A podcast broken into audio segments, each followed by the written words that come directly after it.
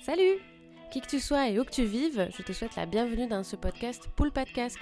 Moi c'est Julia et avec mon amie Jade, ça nous tenait vraiment à cœur de parler de la diversité et des réalités vécues par la communauté LGBTQ+.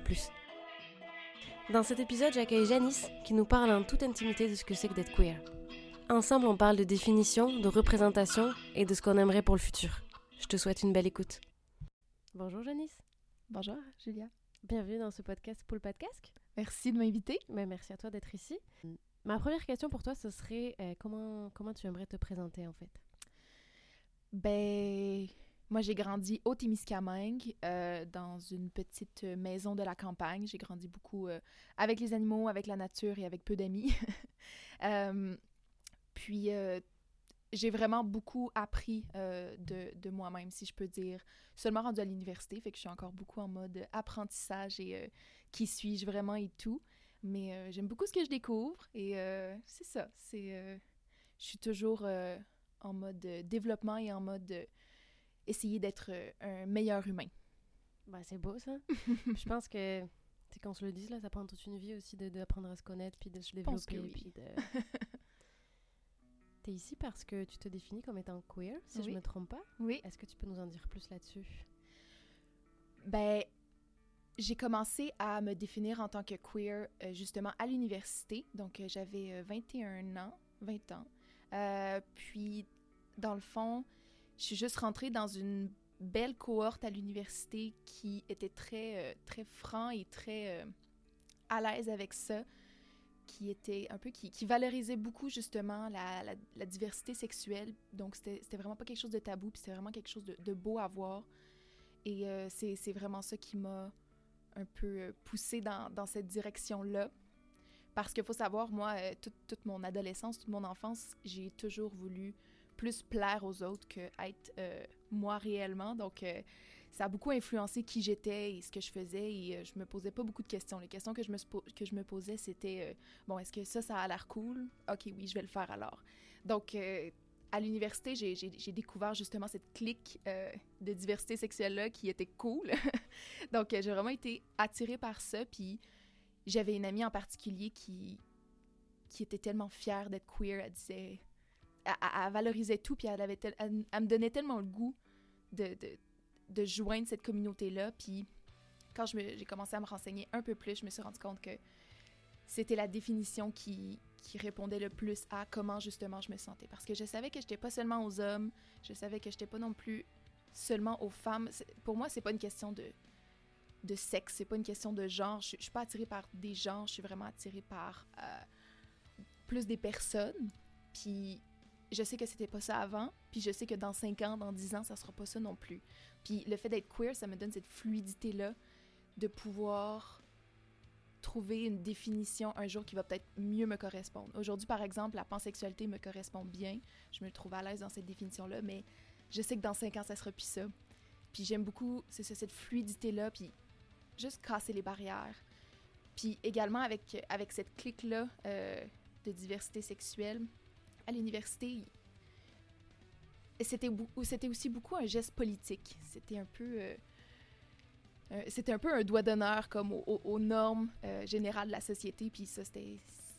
j'ai- vraiment trouvé ça intéressant. Puis ça fit vraiment avec ma personnalité. De juste ne pas avoir de barrière, ne pas être. ne pas rentrer dans une petite catégorie parce que aucune catégorie que, que, que je me correspond, que je trouve qui me correspond à 100%. Puis j'ai pas non plus envie de, de me limiter à une petite catégorie, tu sais. Je trouve que. Il y a trop de choses à faire, il y a trop de choses à voir, puis justement, je continue à me découvrir, puis je veux vraiment pas que mon orientation sexuelle devienne éventuellement euh, une barrière puis vienne, vienne lourde pour moi si éventuellement euh, telle définition ne me correspond plus. Donc euh, pour moi, c'est c'est- c'est pas mal ça être queer. Tu, tu viens d'aborder tellement de points en, en une minute et demie là, que je sais pas trop par où commencer, mais il y a un point intéressant déjà, c'est que tu dis que pour toi être queer, c'est ne pas se définir. J'ai regardé un petit peu là, puis en fait, queer, euh, avant c'était un mot pour insulter justement euh, Ouais. les, les personnes issues de la communauté LGBTQ. Ouais. Euh, Aujourd'hui, ça a été repris Avec fierté. avec fierté, exactement, à, à notre cause. Avec ça, on en est bien content. Mais personne n'a jamais vraiment la même définition du mot queer. Non, effectivement. Chacun fait sa propre définition, puis je, je trouve que toi, tu, tu l'as défini bien, ta définition, c'est justement de ne pas se définir. Voilà. fait que non, c'est important. Puis euh, un deuxième point que je trouve full intéressant, c'est que tu dis ah, ça a changé. Mhm. Mon identité de genre, ma sexualité a changé et elle Mhm. va encore changer. Genre, Mhm. qu'est-ce qui te fait dire ça?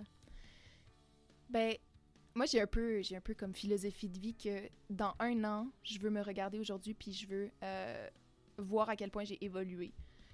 Puis ça, ça, ça fonctionne sur tous les aspects de, de ma vie et l'orientation sexuelle en fait partie, le genre en fait partie également, tu sais. Je suis sûre que je vais devenir euh, beaucoup plus fluide euh, dans les années, euh, dans les années prochaines, justement au niveau de mon genre. Comme tu disais en, en commençant le podcast, tu disais euh, je suis en train d'apprendre qui je suis. Puis moi, je t'ai répondu Mhm. on- je pense qu'on l'apprend toute notre vie. Fait qu'effectivement, je pense que comme on apprend à se découvrir toute notre vie, qu'est-ce qu'on aime, puis nos goûts changent, ben, je Mhm. pense aussi que notre identité change aussi, tu sais, que ce soit de Oui. genre ou sexuel. Effectivement, puis il y a des personnes qui peuvent trouver plus rassurant de, de s'identifier à une définition qui est précise, puis OK, la limite, elle est là, et OK, tu peux jouer dans toute cette marge de manœuvre-là, ben, mais c'est pas mon cas, tu sais. Moi, j'aime justement casser les barrières, puis juste ne pas me donner de limite, puis jamais me, me restreindre sur comment je peux évoluer dans la vie, tu sais. C'est ça. Fait être queer, ça te laisse tout un panel possible de Voilà. définitions. Voilà. Parfait. Puis euh, toi, tu disais que tu as découvert ça euh, euh, vers- vers 20 l'âge de 20 ans à l'université. Ouais. Fait avant ça, tu tu t'identifiais à, à d'autres choses, d'autres modèles, d'autres Ouais. représentations. Ouais. tu as parlé d'une amie qui, Oui. qui t'avait aidé à, à t'ouvrir à tout ce merveilleux univers queer. Euh, Est-ce que tu penses que tu as manqué de représentation avant ça? Ah, absolument. Absolument. Moi, j'ai grandi au Témiscamingue, c'est ça, puis il n'y avait pas beaucoup de personnes issues de la diversité sexuelle.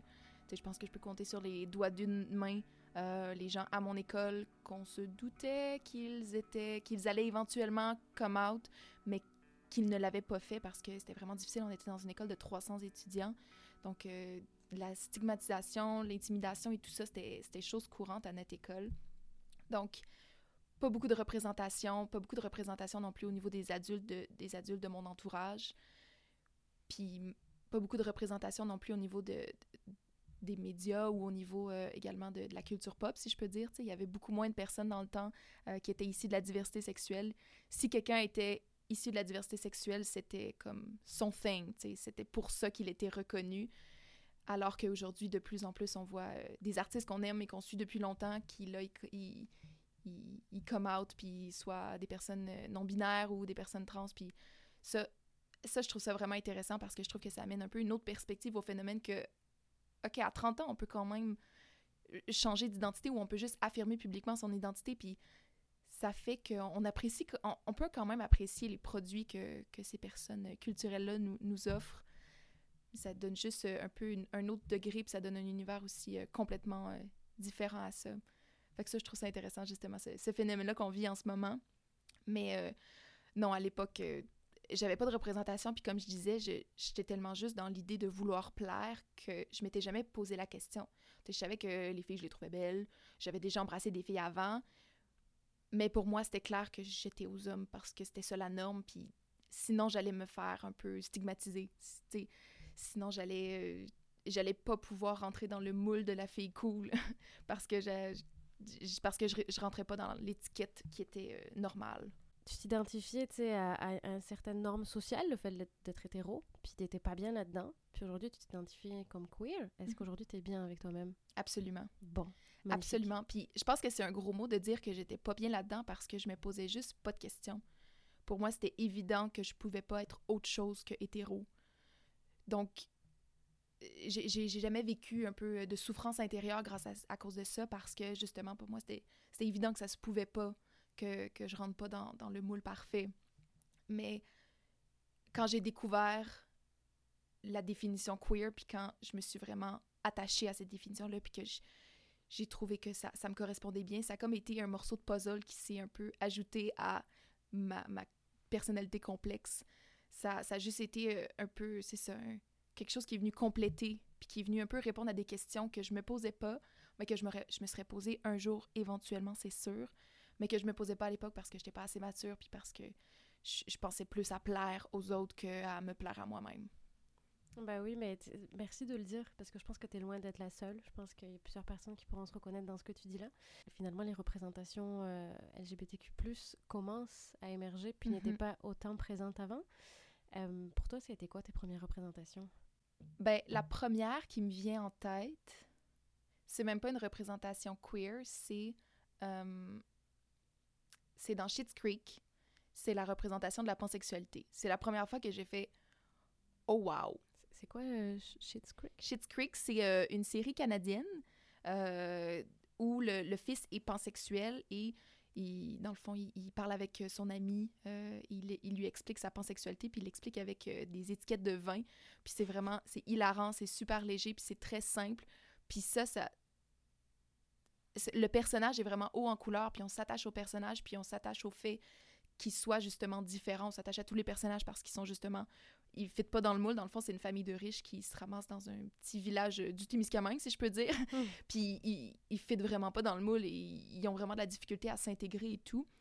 mais ce personnage-là, il est particulièrement... Il, il, s'habille bien, il a des manies un peu homosexuelles, justement, et on se dit, bon, ce, personnage-là va être homosexuel, mais non, on se rend compte que finalement, il est pansexuel et ça a vraiment été une belle visibilité, je dirais, euh, à ce niveau-là. Sinon, au niveau queer, moi, j'ai beaucoup plus euh, étudié justement le, phénomène. Donc, avec euh, Judith Butler, entre autres, et le phénomène politique. Donc, ça, c'est sûr que ça. J'ai beaucoup aimé apprendre comment le, le, mouvement le mouvement est né parce que ça vraiment né, c'est vraiment né d'un mouvement politique. C'était vraiment. Mais moi, je suis pas homosexuelle, je suis pas bisexuelle, je suis pas hétérosexuelle.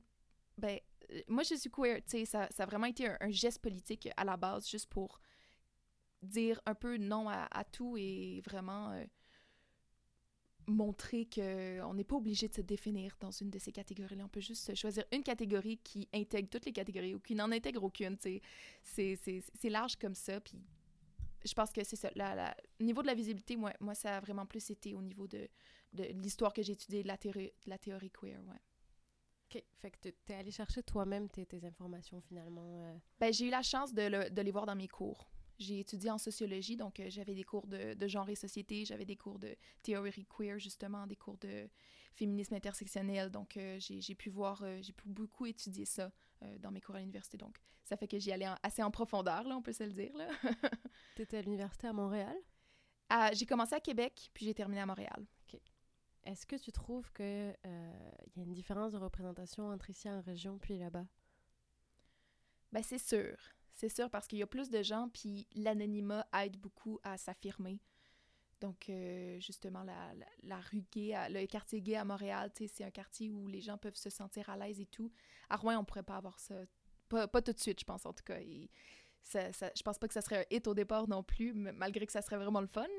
Mais euh, il y, y, a tellement de gens, puis on peut tellement facilement se blender et rencontrer d'autres gens. Et si on se fait, euh, on se fait intimider ou on se fait suivre dans la rue ou peu importe, on peut, on, peut vraiment euh, éviter un peu plus euh, ces choses-là. C'est sûr que c'est ça. Il y a plus de dangers qui viennent avec la ville, mais euh, non, je pense que c'est plus facile d'avoir de la représentativité en ville, puis également en grande ville, puis également, ben, je pense que c'est plus facile d'aller la chercher parce que, bon, tu as une population de 100 000, tu as une population de 40 000. C'est sûr qu'il y a plus de personnes qui vont être ici de la diversité que, que dans la petite ville. Ben, oui, oui, je, je comprends tout à fait. Puis tu disais que tu avais grandi au Témiscamingue. Oui. Est-ce que tu y retournes de temps en temps? Et si oui, est-ce que tu trouves que euh, les mentalités ont quand même un peu changé euh, sur ce sujet-là? C'est une bonne question. J'y retourne quelques fois parce que j'ai encore quelques amis qui y habitent, puis mes parents y habitent encore, donc euh, j'y retourne beaucoup pour voir ma famille. Je trouve que les mentalités ont évolué dans certains groupes, mais pas dans tous les groupes. je m'explique, il y a des personnes qui sont toujours restées au Témiscamingue et qui ne sont pas parties et qui n'ont peut-être jamais été confrontés à euh, certaines diversités culturelles, que ça soit sexuelle ou que ça soit ethnique. Et euh, ça peut peut-être les rendre un peu... Euh, ils comprennent pas ça. Puis je les plains pas, là. Si, si, j'avais jamais vu une personne ici de la diversité culturelle, par exemple, je serais impressionnée, là. Mais ça fait que c'est peut-être un peu plus dur au Témiscamingue, je trouve, qu'à Rouen-Noranda, par exemple. Mais il y a certains groupes au Témiscamingue qui ont, qui ont bien évolué, puis qu'on sent vraiment qu'ils sont plus acceptés, acceptants. Et euh, donc, c'est ça, ça, dépend un peu euh, du cercle au Témiscamingue, je crois. Mais ça, c'est selon mon expérience. Je peux pas parler pour tout le monde.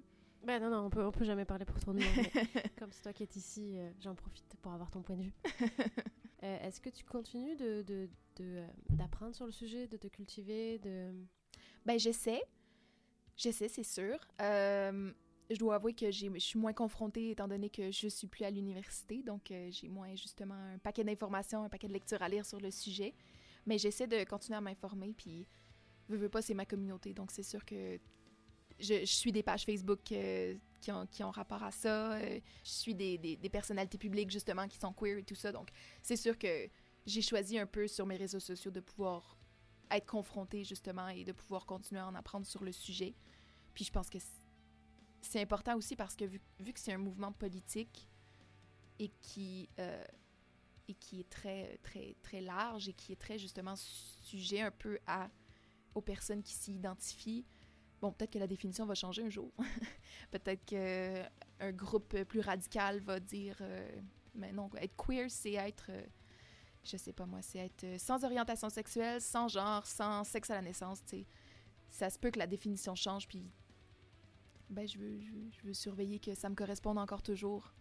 Autant, autant que aujourd'hui j'ai trouvé une définition qui me permet d'être fluide au niveau de mon orientation sexuelle, autant que je veux pas que cette catégorie-là jamais ne vienne euh, m'entraver justement dans, dans ma fluidité euh, au niveau de, de, de ce que j'aime, de ce qui m'intéresse et tout. Tu dis souvent, euh, c'est un mouvement politique. Mhm. Est-ce que tu penses que euh, une identité de genre, aujourd'hui, dans l'état actuel de la société, c'est un mouvement politique, justement, un acte politique? Je pense que profondément, ça ne devrait pas l'être.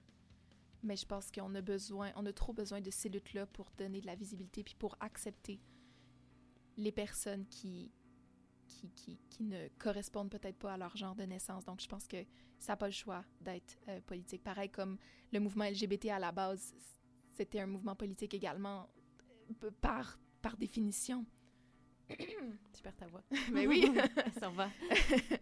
Mais c'est ça, par définition, il n'y avait pas le choix parce que tu pouvais pas juste être homosexuel. Il fallait que, il fallait que tu, que, que, que tu te combattes contre les politiques, que tu te combattes contre les gens qui te suivent dans la rue, les gens qui te donnent des, des, des propos haineux. Donc, on n'a pas le choix de... C'est dommage parce que ça ne devrait pas être comme ça. Mais être... être euh, notre, notre identité de genre aujourd'hui, euh, oui, c'est un peu comme un- une affirmation politique parce que c'est pas toujours accepté dans toutes les politiques de tous les pays et tout. Donc, juste affirmer, je suis une fille. ça me paraît pas, mais je suis une fille. C'est ça. Aujourd'hui, si on dit l'affirmation, je suis née fille, mais je suis un garçon, c'est sûr que c'est un, c'est une affirmation politique parce que c'est pas toujours accepté dans tous les pays. C'est sûr qu'il va y avoir des personnes qui vont qui vont être haineux envers ça, qui, qui vont dire des, des mauvais commentaires, qui ne comprendront pas non plus comment, comment une personne peut ne pas se sentir le sexe, qui- le sexe dans lequel elle est née à l'intérieur d'elle, dans, dans sa tête et tout. Donc, je pense que c'est ça. Ça n'a pas le choix d'être une affirmation politique. Je pense qu'on on s'en va dans la bonne direction.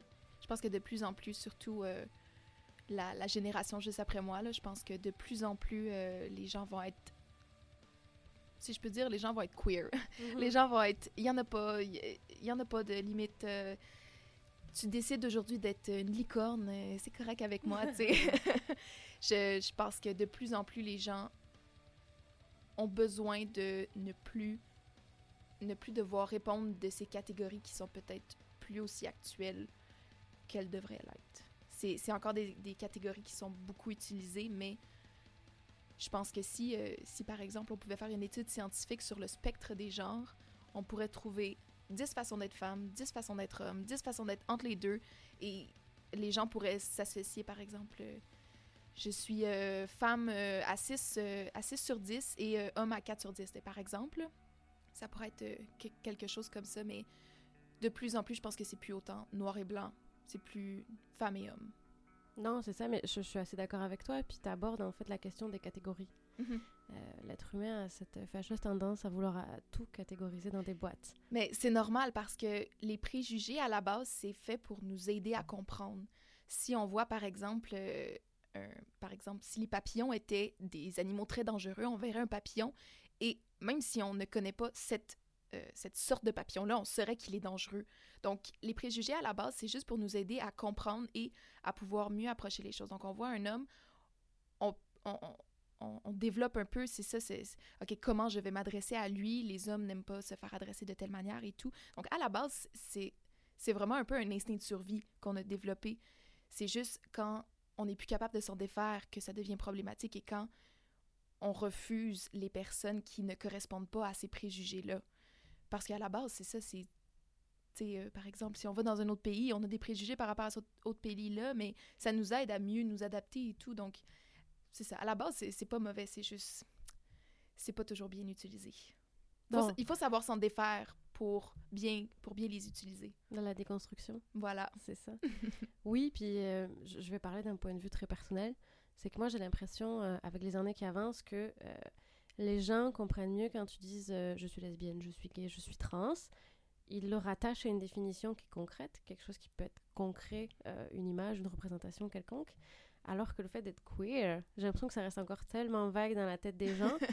Il y en a plein qui pensent qu'on s'en va au pays des licornes. Puis, euh, et je pense que, ben, moi en tout cas, je, me demande si c'est pas ça qui des fois fait, fait, euh, fait, questionner les gens beaucoup sur le concept de queer. Genre. Ben, je pense que tu as tout à fait raison. Sa force est un peu également son, son défaut et le fait pourquoi les, les, les gens ne comprennent pas c'est dur quand même de dire OK, mais ton orientation sexuelle, c'est que tu n'as pas d'orientation sexuelle. C'est un peu. Euh, c'est c'est très dur à comprendre, mais c'est quelque chose que. C'est quelque chose qui vient un peu, je pense aussi, avec un, certain mode de vie puis avec des certaines personnalités. Donc, c'est sûr que si une personne n'a jamais rencontré de personne queer, va peut-être avoir de la difficulté à comprendre comment on peut refuser de rentrer dans une catégorie parce que pour eux, c'est rassurant de rentrer dans une catégorie. C'est rassurant de, de, se dire je suis homosexuel, je suis hétérosexuel, voilà, c'est fini.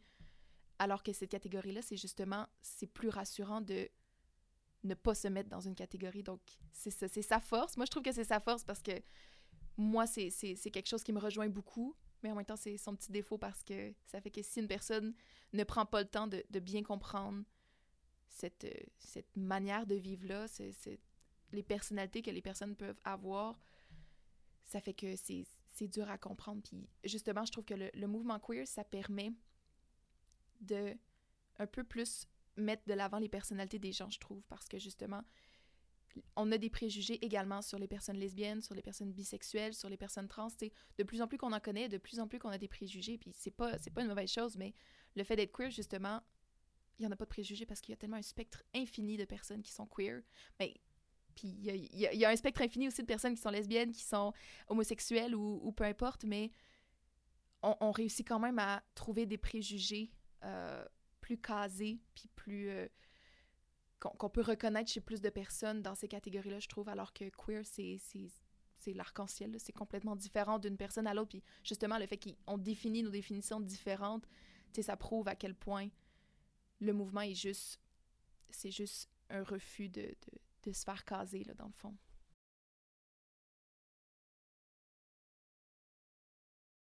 Ben, je connais une autre personne qui est queer, puis c'est mon ami qui m'a, euh, ouais, qui m'a euh, vendu, euh, qui m'a vendu la marchandise. puis on en parle un peu, puis bon, c'est peut-être parce que ça a été mon mentor, si je peux dire, mais on a beaucoup la, la même vision, mais on se ressemble aussi beaucoup dans la vie. Là. On a beaucoup des personnalités similaires. Mais, mais je vois beaucoup sur les réseaux sociaux différentes, différentes positions, mais ça, je trouve qu'il y a quand même l'unité fondamentale qui reste la même.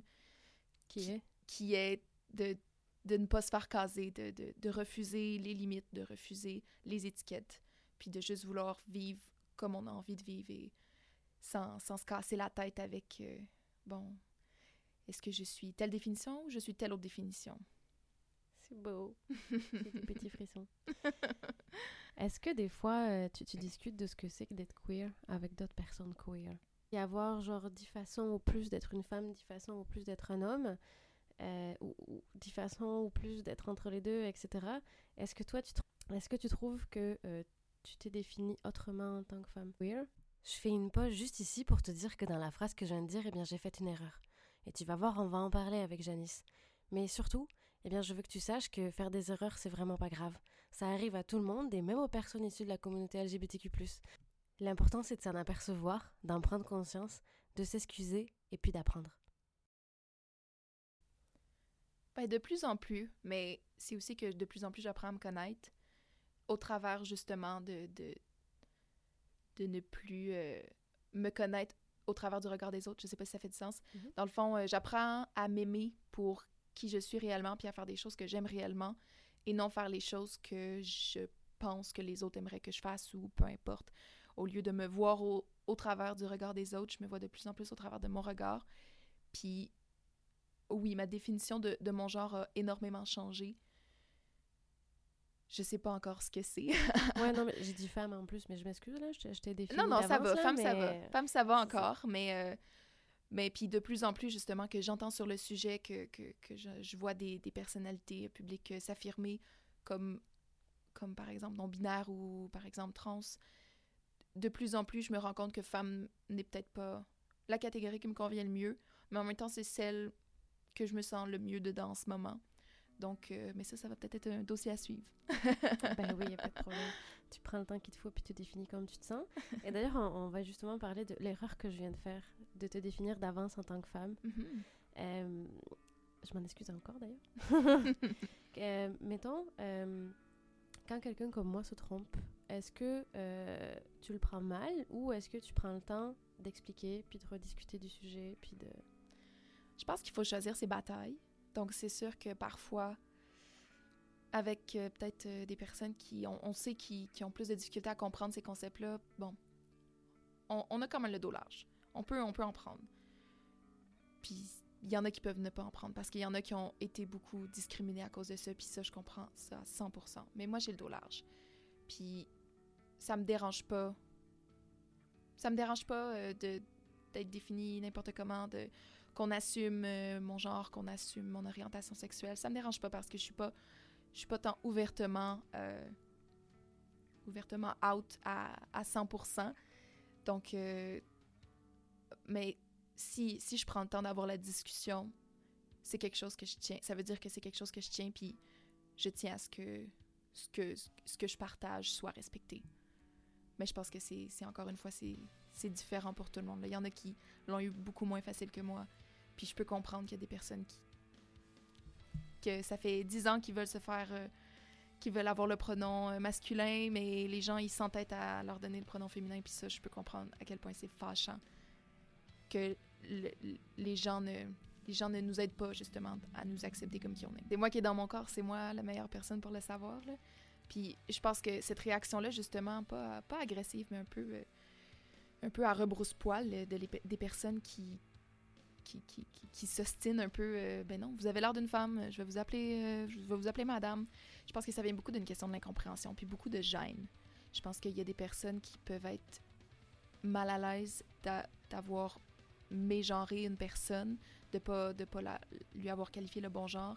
Et là, la première réaction, ça va être de se mettre un peu un plexiglas devant nous, puis euh, mais là, c'est ça vient compliqué là, tout ça, puis comment je peux deviner que vous êtes un homme, euh, vous avez l'air d'une femme et tout. Donc, je peux comprendre la réaction.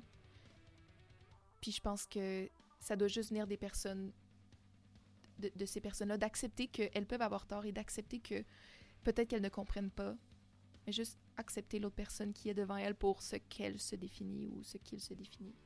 Est-ce que ça a été dur pour toi euh, de, déconstruire tout ça? Tout ce qu'on avait appris euh, de genre un homme, une femme, un papa une maman, etc., etc. Oui et non. Oui et non parce que... Oui parce que, en fait, euh, quand je l'ai appris, ça a été très stimulant, puis ça a été, euh, comme je disais, ça a été une pièce de puzzle euh, pour mieux compléter ma personnalité complexe, puis qui, qui, venait répondre à beaucoup de mes questions que, que je n'avais pas encore. Donc, à ce niveau-là, ça, ça, ça, a été facile parce que, justement, plus j'en apprenais, plus je, je tripais, plus je, je trouvais que cette vision-là était beaucoup plus intéressante que la vision qu'on m'avait inculquée euh, dans ma jeunesse, qui, qui n'est pas mauvaise non plus, qui juste ne correspond pas à moi aujourd'hui, parce que ça correspondait à moi avant. Je sais pas si tu connais le test de Bechdel. Ouais, j'en ai entendu parler. Oui. Bon, donc euh, s'il n'y a pas une scène où il y a deux femmes qui parlent ensemble d'autre chose que d'un homme, je commence à avoir de la misère avec ça. Donc, ça, c'est dommage parce que je trouve que la, la, communauté culturelle euh, à grande échelle, donc les blockbusters et tout, je trouve que ça suit pas. Puis je trouve ça dommage parce que c'est ça qu'on voit le plus et tout. Mais de moins en moins, je me reconnais là-dedans, puis de moins en moins, ça me donne envie de, les consommer. Ouais, ben tu vois, je trouve que ce que tu abordes là, c'est très intéressant parce que j'avais cette discussion pas plus tard que ce midi où euh, on, discutait, ah, qu'est-ce que tu regardes comme série, tu sais? Puis euh, mon, ami me présentait plein de séries, puis j'étais comme, hey, ça, ça me tente en vrai. Pas parce qu'elles sont pas bonnes, là, je veux dire, le scénario est bon, etc. Mais c'est toujours la même histoire, genre. Mm-hmm. L'homme qui est amoureux de la femme, la femme qui est amoureuse de l'homme, puis on mm-hmm. s'en sort pas. Puis c'est toujours leur histoire à eux. Puis, euh, ouais. tu sais, les personnages queer ou LGBTQ+, sont comme en seconde, seconde zone. Là. Puis ils sont... juste là pour ça également. Là. Ouais, c'est ça. Un, un, peu ce truc de des fois, genre, ouais, ils sont là, mais ils sont là parce que ça fait bien de les mettre euh, ouais, ouais. là-dedans, genre. Mais euh, non, je, trouve, je trouve ça très intéressant parce que je pense qu'on arrive à un stade où, oui, ça va mieux en termes de représentation, mais on n'y est pas encore, puis on a besoin de plus. Ouais, vraiment. Vraiment. Puis ça, j'ai hâte de voir, euh, ça va venir d'où, parce que ça pourrait facilement partir d'en haut, partir des, des producteurs et tout. Mais en même temps, j'ai l'impression qu'ils n'ont pas l'air de vouloir aller dans cette direction-là, donc ça va peut-être devoir venir du bas, puis euh, venir euh, plus de la population, puis euh, du militantisme et des petits films indépendants, puis là, de plus en plus, ça, ça va grimper. Mais c'est dommage parce que les producteurs pourraient se revirer sur un dissous en ce moment et juste faire des films queer, par exemple, puis je suis sûre que ça serait super populaire, là. Mettons, là, disons qu'on fait partie des vieilles générations de ce monde. Qu'est-ce que tu... Qu'est-ce que tu aimerais faire, aimerais dire, euh, ou tu penses qu'il y aurait besoin pour euh, les jeunes générations, pour qu'elles puissent s'identifier plus facilement, pour que euh, la déconstruction soit moins difficile et la découverte de soi aussi soit moins quelque chose qui, nous tiraille? Je pense que ça doit venir des écoles. Je pense que si on pouvait avoir ces discussions-là, déjà quand ils sont jeunes, même au primaire, ça fera pas de mal à personne de parler d'orientation sexuelle et de genre quand l'enfant a 10 ans, là, ça le fera pas euh, justement changer du tout au tout pour autant, là, mais ça va justement plus le renseigner, il va plus savoir en quoi ça consiste et je pense que ça peut éviter beaucoup de, de drames qui pourraient arriver plus tard quand la personne tombe dans sa vingtaine et là, elle ne sait pas qui elle est, elle n'a jamais appris justement sur le sujet, puis là, elle comprend pas ce qui se passe. Donc, je pense que ça pourrait vraiment partir de l'école, puis je pense qu'on sous-estime beaucoup les dialogues à ce niveau-là, parce que c'est pas euh, c'est pas oui il y a une définition scientifique mais c'est pas que ça. Chacun vit sa réalité différente puis chacun chacun chacun a un peu aussi sa, définition différente et c'est ça le fait de ne pas le vivre de la même manière et le fait de pouvoir partager ça et tout je pense que ça ça serait vraiment euh, ça serait vraiment meilleur comme expérience pour nos enfants que que justement avoir un cours de sexualité euh, en secondaire 3 et euh, on apprend juste le système reproducteur. Et même dans mon temps, je pense pas que c'est encore comme ça, là, mais dans mon temps, au primaire, on avait un cours de sexualité. Les garçons et les filles étaient séparés. Donc les garçons ah, apprenaient, les garçons apprenaient en pourquoi, euh, pourquoi ils avaient des érections matinales, par exemple, et ils apprenaient leur système reproductif masculin, et nous, on apprenait les, les menstruations. Et les enfants, on n'était même pas ensemble, et ça, je, je, trouve, je trouve ça horrible. Mon Dieu, oui. Je trouve ça horrible. Donc, les garçons n'ont aucune idée comment ça fonctionne dans le système de la femme et les femmes, on n'avait aucune idée comment ça fonctionnait dans le système des, des garçons. Donc, je trouve que ça n'ouvre pas du tout le dialogue et on dirait que ça, ça met déjà l'étiquette de tabou sur la question de la sexualité alors qu'on avait seulement 8 ans. Oui, c'est ça. Puis je pense qu'il y a un certain âge où, euh, quand même, euh, ce serait bien d'en parler. Tu sais, je on pense découvre tous notre sexualité à l'adolescence, ou du moins on se pose des questions. Exactement. C'est important de savoir euh, qu'est-ce qui se passe, quoi. Puis c'est normal, puis c'est très naturel. Puis. Ouais, puis je pense que ça serait, en plus d'éduquer nos enfants d'une manière plus humaine, les enfants après ça, ils pourraient rapporter ça à la maison, puis éduquer leurs parents. Éduquer les parents. puis je pense que tout le monde pourrait gagner avec ça parce que les enfants ils vont sûrement, les professeurs vont sûrement un peu s'informer au goût du jour. Donc, euh, OK, ben aujourd'hui, c'est telle tendance et tout. Donc, euh, on va parler de ça qui, qui, qui, qui, est plus important parce que c'est dans l'actualité et tout. Puis les enfants vont rapporter ça avec leurs parents. OK, ah, dans mon temps, c'était pas ça, être trans. Dans mon temps, c'était telle autre définition. Donc, euh, je pense que ça, ça, ça va juste venir être bon pour tout le monde. Que les jeunes générations... Ah, éduquent les parents, oui.